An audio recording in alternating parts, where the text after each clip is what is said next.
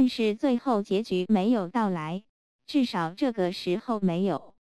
突然间，弹药的倾斜停止了，随之而来的沉寂却又被两声似乎被掐住喉咙发出的窒息的闷响所打破。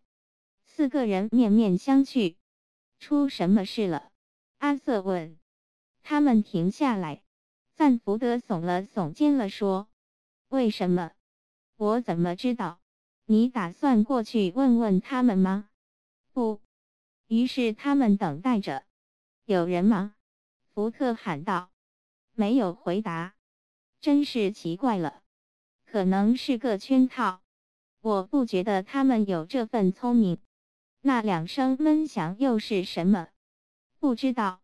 于是他们又多等了几秒钟。好吧，福特说：“我要过去瞧瞧。”他望望其他人，难道就没有人打算说一句：“不，你不能去，还是让我去吧？”他们同时摇了摇头。“哦，那好吧。”他说，然后站了起来。过了一会儿，什么都没发生。然后。大概又过了几秒钟，还是什么都没有发生。福特努力地透过正从燃烧的电脑里冒起的滚滚浓烟望过去，他开始小心翼翼地往外走，仍旧没有任何事发生。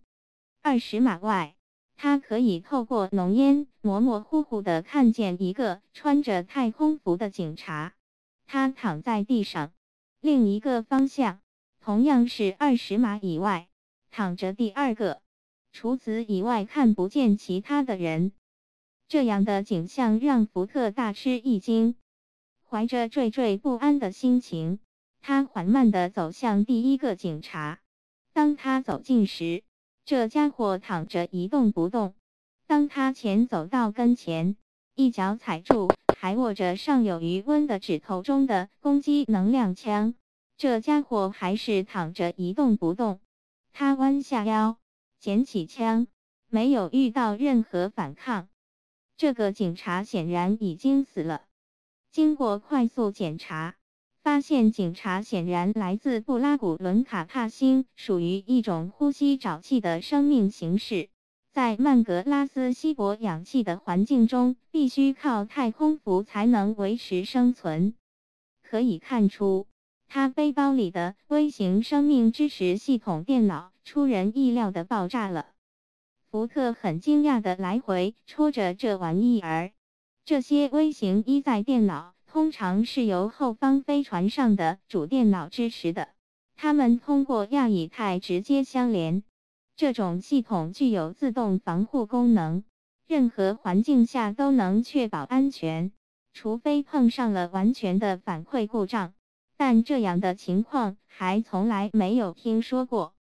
他很快又来到另一个躺着的家伙跟前，发现这种似乎不可能发生的情况在他身上同样也发生了，而且看上去好像同时发生的。于是他把其他的人叫出来一起研究。他们出来了，和他同样惊讶，但却没有他那种好奇心。让我们用枪看理由离开这个鬼地方吧，赞福德说。如果说还有什么东西是我想在这里寻找的，我现在他妈的不想还不行吗？他操起第二把攻击能量枪，轰掉一台完全无辜的可怜的电脑，冲进走廊，其他人在后面跟着。他差一点就要把停在几码以外。等着他们的空中飞车也给报销了。飞车上空无一人，但是阿瑟认出这是斯拉提巴克法斯特的车。